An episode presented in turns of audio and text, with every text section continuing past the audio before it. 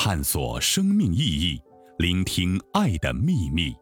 欢迎收听《爱之声》播音，张晚琪。孤独是我们一生中无可避免的命题。蒋勋，孤独是我一直想谈论的主题。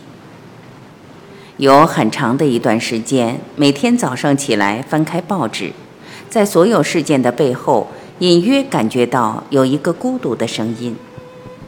不明白为何会在这些热闹滚滚的新闻背后感觉到孤独的心事，我无法解释，只是隐隐约约觉得，这个匆忙的城市里有一种长期被忽略、被遗忘、潜藏在心灵深处的孤独。我开始尝试以另一种角度解读新闻，不论谁对谁错，谁是谁非，而是去找寻那一个隐约的声音。于是我听到了各种年龄、各种角色、各个阶层处于孤独的状态下发出的声音。当社会上流传着一片暴露个人隐私的光碟时，我感觉到被观看者内心的孤独感。在那样的时刻，他会跟谁对话？他有可能跟谁对话？他现在在哪里？他心里的孤独是什么？这些问题在我心里旋绕了许久。我相信这里面有属于法律的判断，有属于道德的判断，而属于法律的归法律，属于道德的归道德。有一个部分却是身在文学、美学领域的人所关注的。即重新检视、聆听这些角色的心事。当我们随着新闻媒体的喧哗，对事件中的角色指指点点时，我们不是在聆听他人的心事，只是习惯不断的发言。愈来愈孤独的社会。我的成长经历了社会几个不同的发展阶段。小时候家教严格，不太有机会发言。父母总觉得小孩子一开口就会讲错话。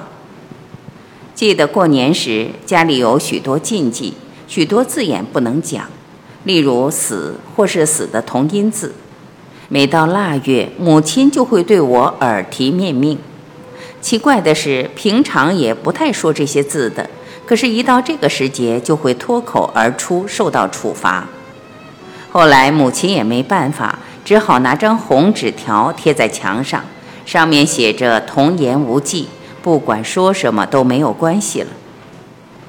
那个时候要说出心事或表达出某些语言，会受到很多约束。于是我与文学结了很深的缘，有时候会去读一本文学作品，与作品中的角色对话或者独白，那种感觉是孤独的。但那种孤独感，身为此刻的我所怀念。原因是在孤独中有一种很饱满的东西存在。现在信息越来越发达了，而且流通的非常快。除了电话以外，还有答录机、简讯、传真机、email 等联络方式。每次旅行回来，打开电子信箱，往往得先杀掉大多数的垃圾信件后，才能开始读信。然而，整个社会却越来越孤独了。感觉到社会的孤独感，约莫是在这几年。不论是打开电视或收听广播，到处都是 calling 节目。那个沉默的年代已不存在，每个人都在表达意见。但在一片 calling 声中，我却感觉到现代人加倍的孤独感。尤其在 calling 的过程中，因为时间限制，往往只有几十秒钟。话没说完就被打断了，每个人都急着讲话，每个人都没把话讲完。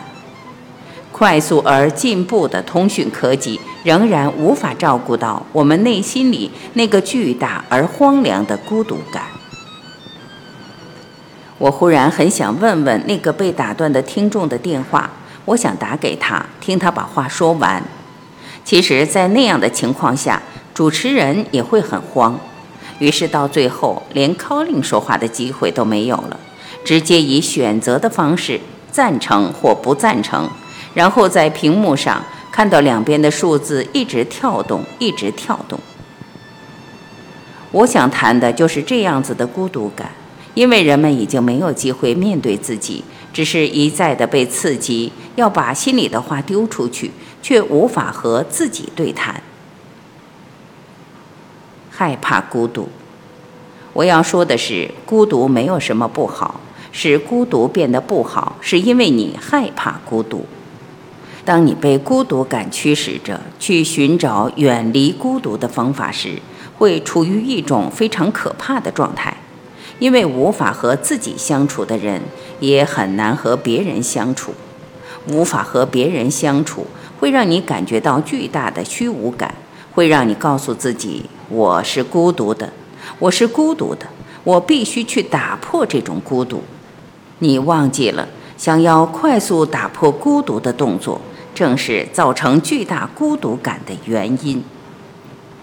不同年龄层所面对的孤独也不一样。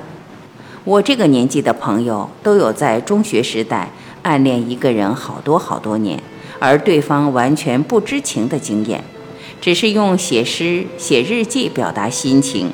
难以想象那时日记里的文字会纤细到那么美丽，因为时间很长，我们可以一笔一笔地刻画暗恋的心事。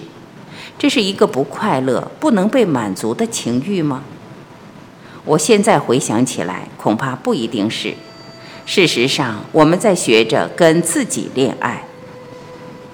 对许多人而言，第一个恋爱的对象就是自己。在暗恋的过程中，开始把自己美好的一面发展出来了。有时候会无缘无故地站在绿荫繁花下，呆呆地看着。开始想要知道生命是什么，开始会把衣服穿得更讲究一点，走过暗恋的人面前，希望被注意到。我的意思是说，当你在暗恋一个人时，你的生命正在转换，从中发展出完美的自我。前几年我在大学当系主任时，系上有一个女学生，每天带着睡眠不足的双眼来上课，她告诉我。她同时用四种身份交友，每一个角色有一个名字、代号及迥异的性格，交往的人也不同。我很好奇，开始上网了解这种年轻人的交友方式。我会接触电脑和网络，也要归功于他。情欲的孤独在本质上并无好与坏的分别，情欲是一种永远不会变的东西。你渴望在身体发育之后，可以和另外一个身体有更多的了解、拥抱或爱。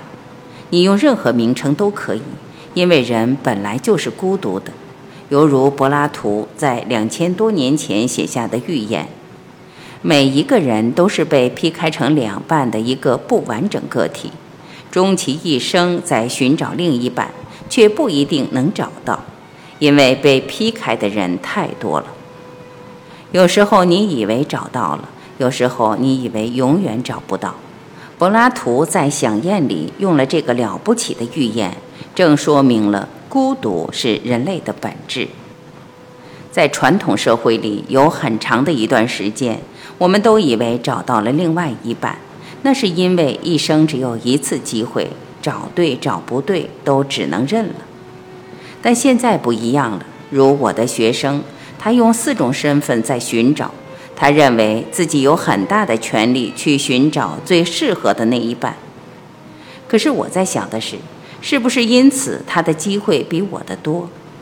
我是说，如果我只有一种身份，一生只能找一次，和现在他有四种身份，找错了随时可以丢掉再找相比，是不是表示他有更多的机会？我数学不好，无法做比较。可是我相信，如柏拉图的预言，每个人都是被劈开的一半。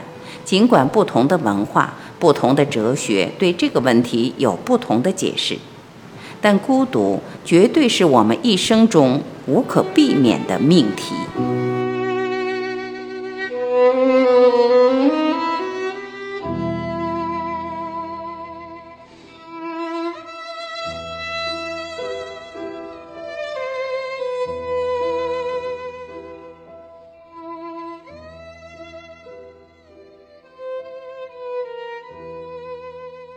感谢聆听，我是婉琪。